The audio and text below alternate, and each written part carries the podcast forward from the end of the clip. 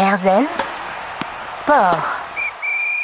Marion Joff nous raconte sa traversée de la Manche l'été dernier, euh, d'Angleterre vers la France, après beaucoup d'entraînement, évidemment, beaucoup de rebondissements dans euh, la possibilité de le faire. C'est compliqué à organiser, il y a eu le Covid, etc. Et tout. Donc là, vous êtes engagé, vous êtes dans l'eau, vous avez eu votre, votre moment de douleur euh, à la hanche, je vous expliqué tout à l'heure. Vous pouvez tout réécouter si vous venez juste d'arriver à nous écouter, vous allez sur rzn.fr et vous pourrez entendre la totalité de l'émission. Et donc Marion, là, vous, vous nous racontiez que vous aviez vu les, premiers détails de la côte au bout de, de plus de 5 heures de nage. Et euh, alors que vous avez conseillé de ne pas regarder, vous, vous avez décidé de regarder.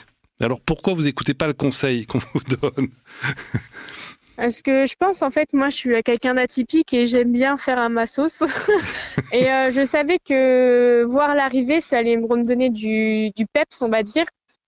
Et je je fonctionne pas forcément comme tout le monde. Euh, je pense, j'ai un côté un petit peu, euh, voilà, un peu singulier. Et donc, euh, je me suis dit, moi, je vais regarder. je pense aussi, c'est un petit peu euh, côté euh, un peu têtu. Euh, bah que je suis comme d'habitude.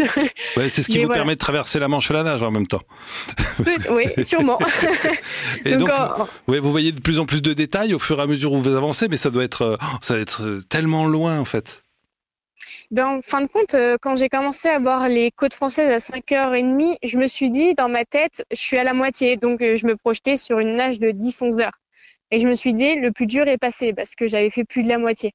Ah Mais j'ai nagé beaucoup moins euh, que prévu. Donc, plutôt là-dessus, je suis plutôt contente. Voilà. Mais finalement, en fait, j'ai commencé à, à, voir les côtes comme un horizon, donc vraiment des côtes sombres. Et en fait, après, ce sont les couleurs qui se sont installées. Donc, le blanc, par exemple, sur le cap Blanc-Nez, mhm. euh, puis les détails euh, des falaises euh, sur le cap Griné, par exemple. J'ai commencé à voir quelques monuments aussi, donc notamment sur les deux caps, à voir les, les grandes tours qui s'élèvent. Ouais. j'ai commencé à voir les arbres, les, les habitations, les champs, les, enfin vraiment tout le détail, que ce soit nature ou habitat. Mhm. Et euh, je me suis dit, en fait, à chaque coup de bras que je donne, c'est un, un, coup de bras en moins par rapport à l'arrivée. Ouais, ouais. Et en fait, j'ai eu ce mental-là pendant plus de trois heures, parce que de 6 heures jusqu'à 9h22 exactement, j'ai pensé comme ça, de cette façon. Et euh, je me suis dit, ça y est, en fait, tu vas réussir. J'étais déjà dans l'optique de réussir à trois heures de l'arrivée. Vous avez traversé euh, la Manche. Euh, ça a été fait il y a, il y a quelques dizaines d'années par euh, de nombreux militaires qui sont venus aider les, la France. Est-ce que vous avez pensé à ça au débarquement? Alors, j'y ai pas forcément pensé parce que c'était pas du tout localisé au même endroit. Oui, c'était un endroit beaucoup plus long. Hein. Voilà, mais après, j'avais vraiment pensé cette optique de, de relier deux pays. C'était assez, assez impressionnant de se dire qu'on relie deux, deux pays euh, en traversant une mer qui les sépare. Donc oui, à la nage. Et euh, pour moi, c'était vraiment cette symbolique-là. Et alors Forcément, j'aurais traversé au niveau des côtes normandes, j'aurais eu cette pensée. Oui, bien sûr. Donc euh, là, vous êtes, les, les, détails sont de plus en plus proches. Vous arrivez, il reste quelques centaines de mètres. C'est long, hein, des centaines de mètres à la nage encore. Et là, vous voyez bien, bien les détails. Racontez-nous la fin de la course. Alors en fait, quand j'ai pris mon dernier ravitaillement, donc à 9h15 précisément de nage, euh, j'ai vu le, un des copilotes euh, du bateau descendre sur le Zodiac et je me suis dit, ça y est, je rentre dans la zone des 300 mètres. Parce qu'il faut savoir que le, le bateau euh, n'a pas le droit de, de, rentrer dans la zone des 300 mètres. Ouais. Et donc c'est le Zodiac qui me suit. Et quand je l'ai vu, en fait, ce Zodiac à côté de moi, en fait, j'ai accéléré, j'ai donné tout ce qui me, tout ce qui me restait. Donc, euh, je ne sais pas si je nageais plus vite, mais c'était important parce que à cet endroit-là, en fait, il y a le fameux euh, courant qu'on appelle le cimetière des nageurs. En fait, cette barrière de courant peut nous propulser 10 km plus loin si on prend mal. Ah oui. Donc, euh, par chance, moi, il était assez faible ce jour-là et il s'est pas vraiment fait ressentir. On le voit un petit peu sur une des vidéos, mais ça reste relativement faible. Mais j'ai quand même tout donné pour justement arriver le plus vite possible euh, dans les rochers du Cap Griné. Mhm. Et là, j'ai commencé en fait à voir euh, les personnes qui m'attendaient, dont la silhouette de ma maman. Eh oui. et ce qui a été super euh, important et d'un point de vue émotionnel, c'est de se dire ça y est, je peux enfin serrer maman dans les bras et tout. Mhm. Et ça y est, je la rejoins en fait. C'était vraiment cette symbolique-là. Ça a commencé tout doucement. J'ai en fait j'ai touché le sable avec mes doigts. J'ai senti la terre ferme. Ensuite j'ai touché les rochers. Donc je suis arrivée, je suis vraiment arrivée dans un endroit rocailleux, donc ça a été assez compliqué pour moi de me mettre debout. Mais j'ai décidé de ramper tout doucement, trouver un rocher stable et tout doucement, mes mains se sont détachées en fait du rocher et j'ai pu les lever vers le ciel. Je me suis retournée face à la mer et là, ça y est, le coup d'envoi, euh, enfin le coup euh, final a été retenti, a retenti et là, ça y est, j'ai dit, ça y est, j'ai traversé la Manche. J'arrivais toujours pas à réaliser ce que je venais de faire et même encore aujourd'hui, j'ai encore du mal à me dire que j'ai vraiment traversé la Manche. Mais voilà, une fois que le coup a été donné, maman a sauté dans mes bras et je lui ai dit, maman, je l'ai fait. et ça a été, euh, ça a été vraiment beaucoup d'émotions. Je me suis mise à pleurer avec elle et euh, c'était une lutte de cinq ans, euh, cinq ans d'entraînement, cinq ans de sacrifice et hmm. toutes les deux, on a été au bout. C'est très beau. En tout cas, c'est vraiment très beau. on va se retrouver dans un instant pour que vous nous expliquiez vos, vos, motivations aussi et que vous nous parliez du cancer également. Marion Joffle, nageuse en eau glacée qui a traversé la Manche l'été dernier. À tout de suite. Erzen Sport. Erzen Sport et Marion Joffle, qui euh, donc a traversé la Manche l'été dernier, une nageuse passionnée, pas dans la compétition, puisqu'en fait la course vous la faites que contre vous-même hein, euh, quand vous traversez la Manche à la nage.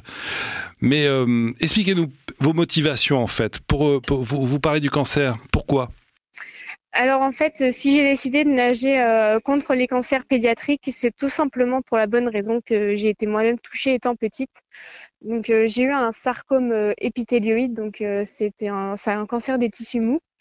ma maladie devait être uniquement traitée par une solution chirurgicale, donc j'ai été en fait amputée du majeur droit, parce que les cellules cancéreuses étaient localisées au niveau de mon doigt. Donc euh, à l'âge de 6 ans, on m'a amputé euh, de ce majeur. Et j'ai fini ma rémission en 2015, donc âgée de 16 ans. Donc 10 euh, ans d'examen plus tard, j'étais considérée comme totalement guérie. Et pour remercier l'Institut Curie, parce que j'ai été suivie 10 longues années à l'Institut Curie, j'ai décidé en fait de nager et de récolter des fonds pour aider à la recherche contre les cancers pédiatriques.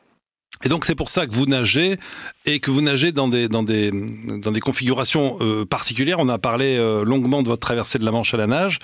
On, a moins parlé, mais on en parle également de, votre spécialité qui est de nager en eau glacée. Hein, c'est ça? Alors oui, tout à fait. À côté euh, de la nage, on va dire de longue distance, je, je nage aussi également dans les eaux glacées. Donc ça consiste en fait à nager et parcourir des distances en maillot de bain dans une eau entre 0 et 5 degrés. Euh, donc euh, pour ma part, l'épreuve reine, c'est le 1000 mètres. Euh, et chaque année, en fait, je participe à des championnats du monde, et même à des meetings, on va dire. Euh, pour vraiment se, pour me challenger en fait et me donner des défis personnels dans ma vie. Mais, euh, mais voilà, et également aussi pour faire reconnaître la recherche contre les cancers pédiatriques, qui est pour moi un peu mon leitmotiv de vie. Comment on peut vous aider alors? Comment, qu'est-ce que les gens qui écoutent RZN Radio peuvent faire pour euh, vous aider et aider les cancers pédiatriques? Alors bah aujourd'hui en fait on peut se rapprocher euh, directement de l'Institut Curie et faire des dons en ligne. Euh, j'avais ouvert une cagnotte pour la traversée de la Manche notamment, mais celle-ci est, est close parce que je vais bientôt remettre le chèque symbolique à l'Institut Curie. Oui. Et euh, après, il y a aussi une autre association qui s'appelle les Bagous à Manon, qui œuvre aussi pour la recherche pédiatrique en lien avec l'Institut Curie. Donc, euh, il y a plusieurs euh, choix possibles, notamment aussi en achetant des goodies ou des choses comme ça. Il y a vraiment possibilité de faire de belles choses. Voilà, et d'aider les, enfants qui, sont atteints de, cancer. donc, vous, vous, n'arrêtez pas, vous êtes inarrêtable, je pense. Hein. Celui qui vous arrêtez, à mon avis, il n'est pas né encore. Surtout s'il y a de l'eau glacée devant vous. C'est quoi votre prochaine, euh, votre prochaine nage, votre prochaine euh, compétition? C'est quoi? C'est des compétitions? Alors, euh, il y a des deux en fait. Il peut très bien y avoir des compétitions aussi, mais, mais aussi des, des raids d'aventure. Et ma prochaine compétition, ce sont normalement les championnats du monde qui se dérouleront cette année en, en France. Donc, c'est prévu pour janvier 2023. Ouais. Et euh, mon plus gros projet, on va dire à, long terme, c'est de partir euh, deux semaines en Antarctique avec euh, l'association Dice Swimming, donc de la natation non glacée. Pour justement aller nager au cœur des glaciers en maillot de bain. Ah, ça va être très beau en plus. Oui, bah, j'ai eu l'occasion de partir en Arctique en mai 2022. Ouais. C'était déjà magnifique, mais je pense que l'Antarctique, ça devrait être tout autant. Est-ce que vous pensez, euh, là il y a les Jeux Olympiques dans deux ans, est-ce que vous pensez que ces, ces, disciplines pourraient euh, devenir olympiques? Alors, euh, il y a eu déjà des discussions pour que ces disciplines soient olympiques. Après, ça reste quand même une discipline de l'extrême. Et je trouverais ça peut-être dommage que cette discipline soit olympique, tout simplement parce que je pense que la première chose qu'on pense d'eau glacée, c'est du défi sur soi-même, c'est de passer du temps aussi avec les autres nageurs, échanger. C'est voilà, c'est prendre du plaisir, euh, se challenger. Et euh, je trouverais ça dommage qu'on perde en fait cette notion-là pour, euh, en fin de compte, de l'élitisme. Et je préfère que ça reste tel que c'est aujourd'hui. Donc, pour vous, le sport, c'est de la passion Avant tout, voilà, c'est ça. C'est, je pratique un sport pour prendre du plaisir, pour pour me dépasser et, et euh, pourquoi pas rêver de, faire des choses incroyables. ben vous êtes incroyable, Marion Joffle.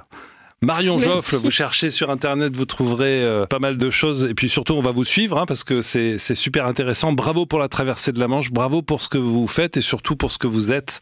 Merci mille fois d'avoir euh, consacré un petit peu de temps euh, à RZN Radio. Et puis, bah, je gardais ce sourire qu'on entend largement quand vous parlez, même s'il n'y a pas d'image, on l'entend dans votre voix. Merci Marion. Merci à vous.